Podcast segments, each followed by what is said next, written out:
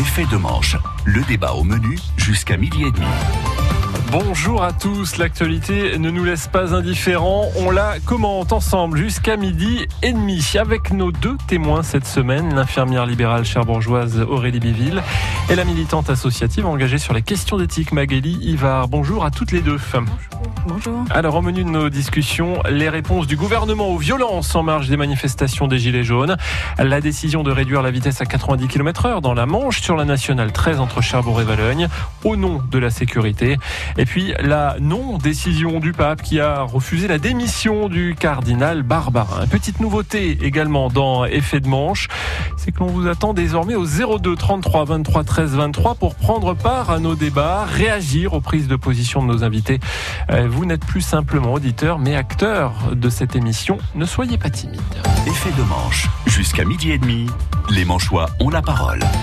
Ce qui ne change pas, c'est la place accordée à l'éditorial de la semaine, concocté aujourd'hui par Jean-François Legrand, l'ex-président du département, qui interroge nos réactions aux attentats. En Nouvelle-Zélande, un Australien de 28 ans ouvre le feu dans deux mosquées sur des musulmans en prière. Un fou, dira-t-on, oui, à coup sûr. Mais pire, son geste était prémédité. Il a été arrêté, mais plus de 50 morts sont le résultat de sa folie. En réaction, et c'est là que le bas blesse, le président turc Recep Tayyip Erdogan était en campagne à l'ouest de son pays. Il a fait une comparaison entre l'attentat de Christchurch et la bataille des Dardanelles pendant la Première Guerre mondiale en disant Ce n'est pas un acte isolé, c'était quelque chose d'organisé. Ils veulent nous tester à travers cet attentat. Vos aïeux sont repartis à pied ou dans des cercueils. Si votre intention est la même que la leur, nous vous attendons. C'est quand même un peu impressionnant comme réaction. Quelques jours plus tard, à Utrecht, en Hollande, un Turc tire sur les, passagers d'un tramway. Trois morts et des blessés. Il n'y a sans doute pas de relation de cause à effet entre ces deux assassinats. Mais quand même, quand on est un chef d'État, est-ce qu'on a le droit de souffler ainsi sur des braises? En tout cas, je pense qu'on n'a pas le droit d'exciter les instincts les plus bas. Ce qu'a dit Erdogan est condamnable. Mais le pire, c'est que, si on réfléchit bien, combien d'autres chefs d'État se rendent aussi coupables que le président turc lorsqu'il fustige, par exemple, les réfugiés, les émigrés et tous ces pauvres gens qui fuient la guerre, la misère ou la sécheresse, pour, disent-ils, créer des situations inacceptables dans les pays d'accueil. Je ne vais pas reprendre ces expressions qu'ils utilisent pour faire peur et par voie de conséquence susciter la haine des peuples nantis contre les peuples qui manquent de tout. Ces attitudes ne sont qu'une triste résurrection des plus bas instincts de l'homme. Elles sont un véritable recul de l'humanité. Heureusement, dans ce tableau noir de notre monde, il y a ici ou là des rayons de lumière et d'intelligence. Je veux saluer l'attitude pleine de dignité de la première ministre néo-zélandaise, Jacinda Ardern. Elle a ouvert une session extraordinaire du Parlement. Avec l'expression arabe salam alaikum, elle a ensuite affirmé je cite, le tueur cherchait entre autres choses la notoriété, et c'est pourquoi vous ne m'entendrez jamais prononcer son nom. Fin de citation. Je souhaiterais ardemment, et nous pourrons tous le souhaiter, que cette attitude digne devienne la règle devant de tels actes de folie. Taisons le nom des fous, et peut-être alors qu'il y aura moins de folie dans notre monde. Éditorial à retrouver sur notre site francebleu.fr. FR. J'ai envie de vous demander si, comme Jean-François Legrand, vous estimez que un peu trop de nos dirigeants aujourd'hui euh, manquent de hauteur, euh, de hauteur de vue euh, dans leur façon de réagir à des événements tragiques comme comme des attentats et, et attisent les braises? Allez, Aurélie Biville. Euh, oui, en fait, il y a, il y a un. Je, je pense pas que ce soit particulièrement un manque de hauteur euh, voulu, mmh. conscient, parce qu'en fait, c'est quelque part, c'est voilà. Je, je, pense que c'est quelque part volontaire. En fait, il y a beaucoup plus d'intérêt pour eux à, à, utiliser et à faire réagir les gens plus sur l'affect que sur la réflexion, pour retourner les choses et faire servir quelque part leur propre intérêt, parce que Erdogan, euh, il n'est pas tout blanc euh, non plus, a priori. Hein, la, politique qu'il mène euh, contre les Kurdes dans son pays mmh. est particulièrement déplorable et assassine il est, à mon avis, bien malaisé pour juger euh, ce qui peut se passer dans les pays à côté, et notamment ce genre de sujet qui touche euh, au problème euh, d'intolérance entre des, religions. Et pourtant, on serait en droit d'attendre de nos dirigeants, du président en tout particulièrement dans les différents pays, qu'il soit le, père de la nation et là pour pacifier quand il y a des crispations. Et un attentat crée des crispations, forcément.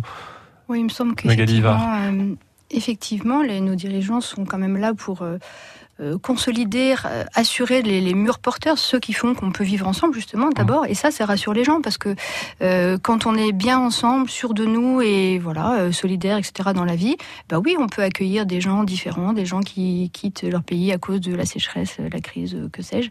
Voilà, mais leur euh, effectivement leur intérêt premier n'est peut-être pas de faire ça. Euh, voilà, il y a peut-être euh, instrumentaliser la peur et des intérêts plus politiques, mais pas forcément dans le sens le plus noble du terme de, la politique. Allez, on, va passer à notre premier thème de, discussion et on vous attend au 02 33 23 13 23 pour y participer avec nous. Les réponses du gouvernement à la flambée de violence qui a accompagné l'acte 18 des Gilets jaunes. C'était samedi dernier sur les Champs-Élysées.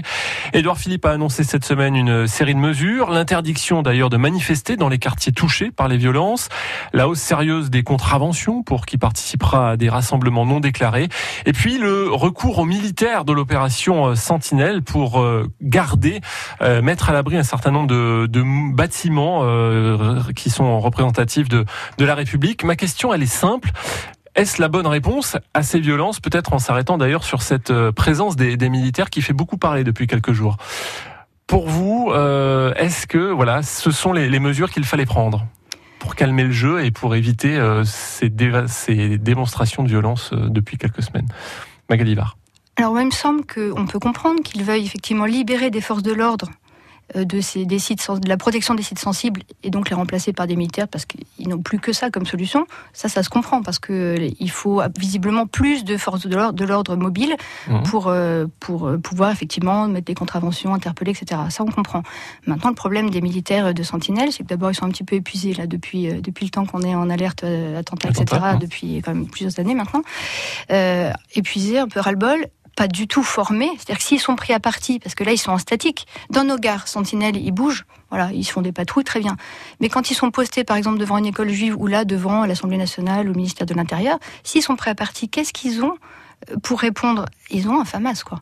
Donc, évidemment, ils vont pas. Enfin, voilà, moi, j'ai vu que certaines personnes disaient qu'il y aurait des morts, etc. Faut pas exagérer. Ils sont pas idiots non plus. Ils savent ce que ça fait un FAMAS. Donc, mais, mais de fait, ils n'ont rien pour répondre. S'ils sont pris à partie, ils sont pas formés du tout pour ça. Donc, ça pose quand même un problème. Euh, euh, Aurélie Biville, vous, avez l'inquiétude justement. Vous faites partie de ceux qui se disent, bah, potentiellement, s'ils sont pris à partie, si caillassés ou autre, hein, il y a un moment où ils seront peut-être tentés d'utiliser ce fameux FAMAS, ce fusil oui, ils seront peut-être tentés. Après, euh, en fait, il y, a deux questions. Le fait que ce soit des militaires me fait pas particulièrement peur dans la mesure où euh, j'ose espérer que les militaires ont quand même une capacité de sang-froid et de. C'est quand même des gens qui sont quand même formés pour être sur les terrains de les terrains d'intervention et d'action en, guerre. Donc voilà, c'est. J'ose espérer qu'ils ont un, un seuil de tolérance à l'agression et euh, voilà plus que les policiers qui euh, ne sont pas des militaires, contrairement aux gendarmes. Euh, moi, ce qui m'a choqué, en fait, euh, dans, dans, en fait, j'avais pas compris en fait au début euh, que l'intervention des militaires en fait avait été demandée, mais c'était vraiment pour le côté statique et le pour la, garder vraiment la sécurisation des bâtiments, parce que c'est vrai que c'est ce qui s'est passé au niveau de l'Arc de Triomphe il y a quelques mois, c'est quand même assez déplorable. Euh, c'est, il s'agit de débordements, mais voilà, ça reste quand même euh, des, des symboles et, et, autres, et il faut les protéger. Donc voilà, moi j'avais compris voilà que les militaires viendraient en renfort des forces de l'ordre, et là je me suis dit bon, euh, d'une part c'est pas des gens qui sont là ça vous forcément formés. Voilà, là ça me dérangeait plus parce que mm. particulièrement comme comme ce que disait Madame Hivard tout de suite, euh, voilà, c'est des gens qui sont pas formés au maintien de mm. l'ordre, mm. clairement. C'est des gens qui sont formés à la guerre et au maintien de la paix éventuellement, mais pas pas au maintien de l'ordre. Et alors, après, ce qui me choque, c'est qu'en fait, cette, euh, appel à, aux militaires intervient quand même après que euh, samedi dernier il ait été touché. Enfin, je veux dire, quand l'Arc de Triomphe a été touché, c'était quelque chose qui est d'ultra symbolique, quelque chose pour mhm. la France, euh, une, une Là, d'identité de la France. Des magasins a été là, euh, on a touché des magasins de luxe, on a on a saccagé le Fouquet, et alors là, voilà, là, là, on touche au symbole du capitalisme, clairement. et là, tout de suite, on s'énerve, et tout de suite, il faut faire appel à l'armée. Vous pensez que c'est pour ça C'est pas peut-être bah l'accumulation des des Si vraiment c'était l'accumulation qui inquiétait le gouvernement, il laisserait pas pourrir la situation depuis le mois de novembre. Euh, moi, moi, clairement, il y a quand même, j'ai quand même une petite puce à l'oreille quand je me suis dit attendez, ils, se fichent un peu de nous. Clairement, on attaque, on attaque le Fouquet, ils sortent les militaires, ils ont bombardé l'Arc de Triomphe, ils auraient pu euh, déjà mettre des gens en faction devant l'Arc de Triomphe, l'Élysée, Matignon et ce genre de choses avant. Quoi. Sur cette interrogation d'Aurélie Biville, Macalivar. Oui, je n'avais pas vu ça comme ça, mais effectivement, vous avez, vous avez raison, je pense. Euh, après, dans ce qui pose question, c'est on va aller jusqu'où là dans l'escalade de la violence? Il y a un moment, il faut une réponse politique. Là, on va plus. après les militaires, on fait quoi? Enfin, je veux hmm. dire, euh, on va être bloqué. Il y a un moment où on peut plus. Donc, quand le gouvernement va-t-il se résoudre à vraiment prendre ce problème à bras le corps d'un point de vue politique? 02 33 23 13 23, vous n'hésitez pas à intervenir sur ce sujet si vous le souhaitez. Euh, une des réponses à apporter, c'était aussi de dire euh, on ne manifeste plus euh, sur dans certains quartiers de Paris.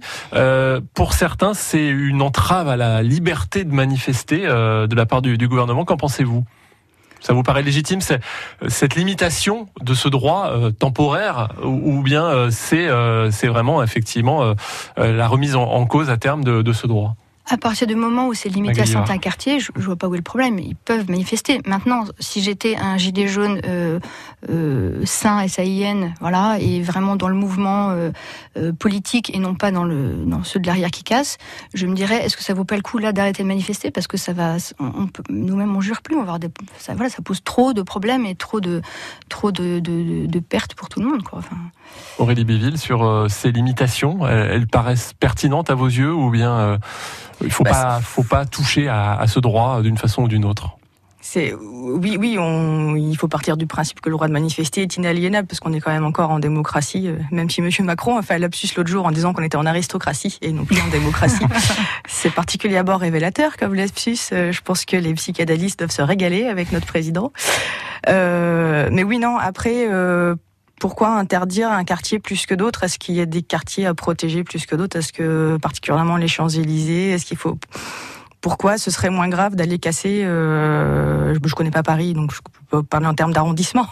Mais d'autres pourquoi est-ce que ce serait moins grave qu'ils aillent caillasser voilà ah, les, vous y voyez encore les petites échoppes une, euh, une décision prise pour euh, oui voilà toujours pour préserver un petit peu ces espèces de lieux d'entre-soi de gens très très riches parce qu'il y en a quand même beaucoup à Paris. Bon, alors il y a aussi pas mal de gens qui viennent de, de quartiers plus défavorisés pour travailler dans les commerces qui sont sur les Champs-Élysées hein. c'est pas que les ultra riches qui fréquentent les, les Champs-Élysées. Après il faut voir qu'il y a des quartiers qui sont quand même beaucoup plus facile à sécuriser en matière de maintien de l'ordre que d'autres. Et donc, il y a aussi ça qui est pris en compte. Moi, je n'y vois pas tellement le, le, fait de protéger les riches et de voilà d'aider les, les, autres euh, se faire casser. Mais voilà, il faut voir qu'en maintien de l'ordre, il y a quand même euh, des choses plus faciles que d'autres. Donc, euh, ça, moi, je trouve que ça se comprend. En tout cas, on verra bien comment ça va se passer. Ça pourrait aussi être pris comme une marque de bonne volonté que les gilets jaunes, qui sont vraiment, c'est ce que disait Madame Mémard tout à l'heure, dans, dans, le combat idéologique et politique, puisqu'on en est arrivé là aujourd'hui, compte tenu de, du fait que ça dure depuis quasiment six mois. Euh, ça pourrait aussi être un signe de bonne volonté de dire bon ok là euh, effectivement on, gère, euh, là on gère, plus ça part complètement en cacahuète. Mais on verra demain. non, on verra demain puisque c'est l'acte a priori 19 hein, des, des, gilets jaunes à, à, Paris notamment. Vous êtes les bienvenus au 02 33 23 13 23 pour réagir à ce qui vient d'être dit ou pour participer à notre prochain débat sur la limitation de vitesse sur la nationale 13 ce sera juste après la pause. France Bleu Hot Bidule Club dans le live de France Bleu. Hot Bidule Club, un trio normand très jazz manouche.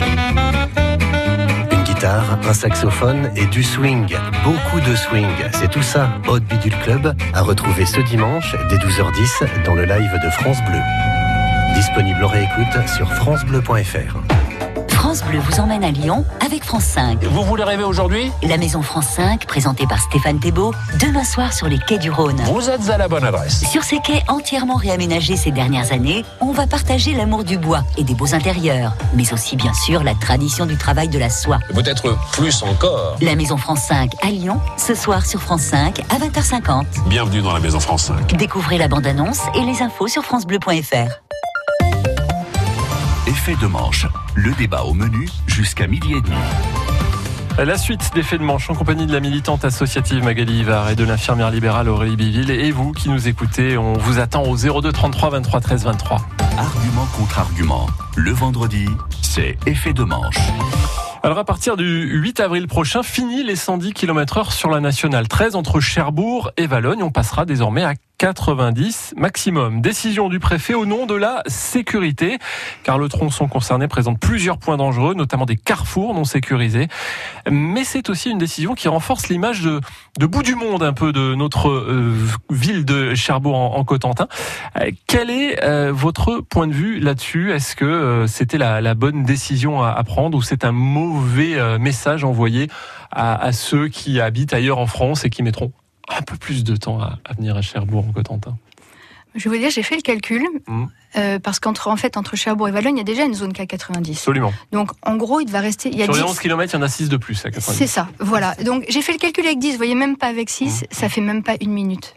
Voilà. Donc, je pense que pour le touriste qui vient en vacances à Cherbourg, ce sera transparent, d'autant qu'il ne sait pas forcément que c'était limité à 110 à partir de enfin que c'était à 110 à Valogne et que ça va changer. Enfin voilà. Et pour l'entrepreneur. Mais en revanche, euh, voilà, pour le local. On a entendu cette semaine le, président du club de handball de Cherbourg, Vincent Ferry, qui est aussi euh, entrepreneur et qui était vent debout contre cette décision en disant c'est un mauvais message qu'on adresse. Déjà que le train ça marche pas très bien. Euh, si en plus maintenant on a une 4 voies mais que cette 4 voies on la met à 90, même sur un tronçon limité, c'est pas un bon message pour qui veut investir et dire il faut vite aller sur le nord Cotentin euh, avec les moyens de locomotion euh, comme la voiture.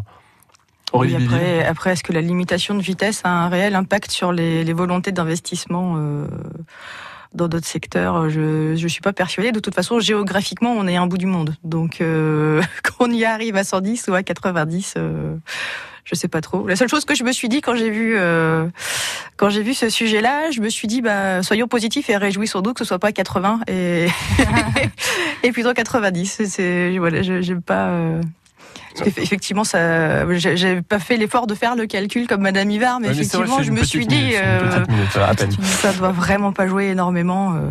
Alors normalement c'est temporaire puisque c'est en attendant de réaliser des, travaux, mais des, travaux qu'on attend depuis longtemps pour sécuriser, notamment par rapport aux riverains qui débouchent directement parfois de leur jardin euh, sur euh, cette euh, cette route. Euh, là pour le coup, on a le sentiment que on, on retarde ces travaux là aussi par ces euh, ce temporaire qui peut-être va, va durer un peu. Effectivement. Moi, je m'étais réjouie pour les, pour les riverains, mais effectivement, pour eux, ce serait peut-être mieux qu'il y ait des travaux, ça c'est certain. Euh, quant à l'attractivité, euh, je vous rejoins complètement. C'est pas euh, un tronçon de même de 20 km à 90 qui va empêcher les entreprises de venir s'installer. Euh, on est attractif ou on l'est pas. C'est pas la, voilà. Euh, maintenant, euh, je peux comprendre aussi que les personnes qui sont toute la journée dans leur voiture, ça c'est les, gens qui voilà qui doivent travailler euh, à, des endroits un peu éloignés, 80 sur les routes, plus là le tronçon à 90, c'est une minute par-ci, une minute par-là, mais psychologiquement, euh, dans les faits, c'est pas énorme, mais psychologiquement, je comprends que ça puisse, au bout d'un moment, un peu peser quand mmh. même. L'effet psychologique est important. voilà. Hein, euh. Oui, on est très sensible. voilà. Donc, euh, donc bon, effectivement, on comprend que les gens râlent un petit peu, mais bon, pour les riverains, c'est évident que. On verra. En tout cas, on verra si, si ce provisoire, comme je le disais, est, est, très provisoire ou si le temporaire dure plus longtemps. Hein, voilà. Effet de manche. Jusqu'à midi et demi, les Manchois ont la parole. Au 02 33 23 13 23, vous pouvez euh, réagir euh, aux propos que l'on vient de tenir à la fois sur la limitation de vitesse sur la nationale 13, mais aussi euh, aux décisions du gouvernement pour limiter l'effet de violence lors des réunions des, des Gilets jaunes, notamment sur les Champs-Élysées. Et on va parler maintenant de cette absence de décision, j'ai envie de dire, hein, qui fait réagir cette semaine, qui divise profondément, y compris au sein de l'Église. Le pape François a refusé d'examiner la demande de démission déposée par le cardinal Barbarin, condamné à de la prison avec sursis pour ne pas avoir dénoncé les actes pédophiles d'un prêtre. Euh, pour l'une des victimes de ce prêtre, le pape se comporte comme Judas, il l'a dit euh, cette semaine dans les médias. Il est le fossoyeur de, de l'Église. Euh, cette décision, c'est clair qu'elle divise, y compris au sein de l'Église. Magali Ivar, qu'en pensez est-ce qu'il a eu raison, le, pape, de ne pas trancher, alors qu'il y a de cela quelques jours, hein, il avait aussi des propos où il condamnait euh, euh, de façon très ferme euh, la pédophilie, les problèmes de pédophilie, il disait il faut s'y attaquer. Alors c'est effectivement, ça peut paraître très paradoxal. Alors je le dis tout de suite, moi je suis catholique, donc mmh. voilà, je suis en plein dans l'église et je suis meurtri au même titre que tous les autres catholiques de ce qui se passe depuis maintenant de trop nombreuses années, voilà, et notamment du silence qui a pesé jusqu'à pas longtemps. Cela étant dit, euh, je comprends très bien que, euh, enfin, ce qu'on peut comprendre dans sa, dans cette attitude un peu paradoxale, c'est que il est un peu, en fait, celui qui a une attitude qui est bizarre, c'est plutôt Monseigneur Barbarin. Pourquoi a-t-il fait appel? C'est plus ça qui, est gênant en fait. Pourquoi a-t-il fait appel, de, oui, de, décision de, justice Voilà, c'est ça qui, qui, pose problème. Parce que du coup, ayant fait appel, il bénéficie du coup de nouveau de la présomption d'innocence et donc le pape ne peut pas le pape, le pape ne peut pas le démettre. Donc effectivement, il lui a dit j'ai regardé un petit peu son interview sur KTO voilà l'autre jour, mmh. le pape lui a dit, bien dit effectivement fais ce que tu veux, mets-toi à l'écart, c'est très bien, mais moi je ne peux pas accepter ta démission. Alors voilà. en même temps, par exemple en politique aujourd'hui, il est admis que même avant une condamnation, un, un homme politique en fonction accusé de quelque chose démissionne en général euh, et, c'est accepté par le, président ou le premier ministre. tout à fait. Pourquoi ça se fait pas comme ça dans l'Église alors qu'on voit qu'il y a vraiment un, vrai problème quand même Vous le disiez, vous êtes meurtri euh, par ces par ces faits. Aurélie Biville.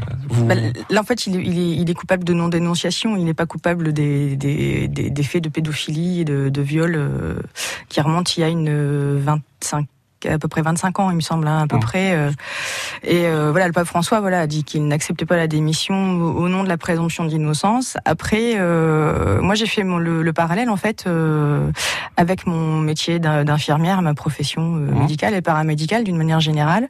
Moi, en tant qu'infirmière, je suis liée au secret médical, au secret professionnel, et je n'ai pas le droit de ne pas lever le secret. Euh, de lever le secret. Si... Ah, vous n'avez pas le droit de ne pas le lever. Je, pas voilà, je, je, je, suis en gros dans l'obligation de dénoncer si je suis au courant de faits. S'il y a des faits de ce genre. Voilà, c'est ça. Donc j'ai revérifié un petit peu euh, au niveau légal. Euh, en fait, alors non seulement je suis dans l'obligation de lever le secret médical, euh, je dois mettre en œuvre tous les moyens susceptibles de porter secours à la personne en péril. Euh, c'est écrit textuellement comme ça, dans, c'est, c'est dans le code pénal. Euh, euh, c'est l'article 223-6 et euh, on encourt 5 ans de prison et 75 000 euros d'amende. Pour rien, pour rien que pour non euh, dénonciation. Donc pourquoi quelque... Effectivement, on touche au sacré, on touche à la religion, mais pourquoi est-ce que ces gens-là, euh, après tout, euh, ne sont pas soumis aux mêmes ne seraient pas soumis aux mêmes obligations que nous, on va profession donner la parole à Guivard et ce sera à vous de donner l'information parce qu'on a on a des auditeurs en ligne, donc on les juste En fait, euh, si le, le, monseigneur Barbarin était tout à fait soumis, enfin il n'y avait, pas de secret pour lui, c'est le, prêtre en confession qui n'a pas, voilà, qui ne peut pas dénoncer, mais il avait aucune raison de, ne pas le dire, sauf qu'il a pensé pouvoir gérer tout seul. Enfin, il a pensé surtout que ses prédécesseurs avaient géré, ce qui n'était pas le cas. Voilà. Allez, on va accueillir euh, Bernadette, euh, qui euh, est d'Uberville, hein, je crois. Bonjour. Oui, exactement. Et vous vouliez parler de la RN13. Revenir sur la RN13, Bernadette. Oui, alors je reviens sur la RN13. Je sais que la RN13, on ne cesse de le dire, que Cherbourg, c'est le bout du monde, d'accord. avoir fait autant de mettre la route à quatre voies depuis X années pour la redescendre à 90, pour moi, c'est une aberration, d'une part. D'autre part, lorsque la personne vient de dire précédemment une dame, euh, mhm. que ce soit 80 ou 90, de toute façon, euh, ça n'a guère d'importance à sa vue. Ça fait une petite minute. Sauf, mhm. que lorsque vous faites un AVC, euh, que vous avez un super hôpital à Valognes qui pourrait vous prendre et qu'il faut appeler le 15 pour aller à Cherbourg, j'espère que cette personne-là n'aura jamais besoin de ce service, que là, les heures sont comptées. Euh, entre 80 et 90. Là, je pense que, oui, je pense que vous savez, je pense que même si, euh, si vous êtes dans cette situation-là, on, on va au-delà de 90 euh, sans ah, trop de difficultés, je pense. Au-delà de 110, même si on se fait flasher, on paye pas l'amende. Ah ben, on paye pas l'amende, d'accord, mais euh, la personne qui est dans l'ambulance, elle s'occupe pas si on paye l'amende ou pas. Hein. On, se dit, est-ce que je vais y laisser ma peau ou pas? Et eh oui. Ben, merci Bernadette pour cette réaction. je suis obligé de vous couper parce qu'on va donner une petite place à Bruno qui nous appelle lui de Donville et qui euh, souhaitait, je crois, Bruno, répondre euh, par rapport aux gilets jaunes et aux réponses du gouvernement. C'est ça. bonjour. Bonjour. En quelques mots, Bruno, parce qu'on n'a plus beaucoup de temps. En quelques mots, ça va aller très vite. Euh, je crois que les gilets jaunes, ils ont fait ce qu'ils avaient à faire. Et là, qu'on mette les militaires, qui sont vraiment, comme on dit, pas formés pour ça, parce que j'ai été 16 ans, donc 17 ans, et que là, Là, je crois que le, nos dirigeants, nos dirigeants, je dis bien le, nos dirigeants, les députés, les sénateurs et tout, ils ne voient pas que là, pour le moment, c'est les gilets jaunes, c'est des cailloux, ils cassent et tout, que les armes, si elles sortent, euh, la ils ne voient pas que la révolution, elle est en train de couver, quoi. Donc, euh, pour vous, ils font tout pour euh, attiser cette révolution, cette révolte bah qui pourrait se transformer en révolution. Merci, merci Bruno pour euh, ce commentaire sur euh, cette euh, cette actualité de la semaine que l'on vient de décrypter dans Effet de manche en compagnie de Magali Ivar et d'Aurélie Biville. Merci à, vous. Cette émission à retrouver en réécoute sur notre site francebleu.fr d'ici quelques minutes. Voilà Valoris. Merci beaucoup. Prochaines infos à, à 13h, pardon.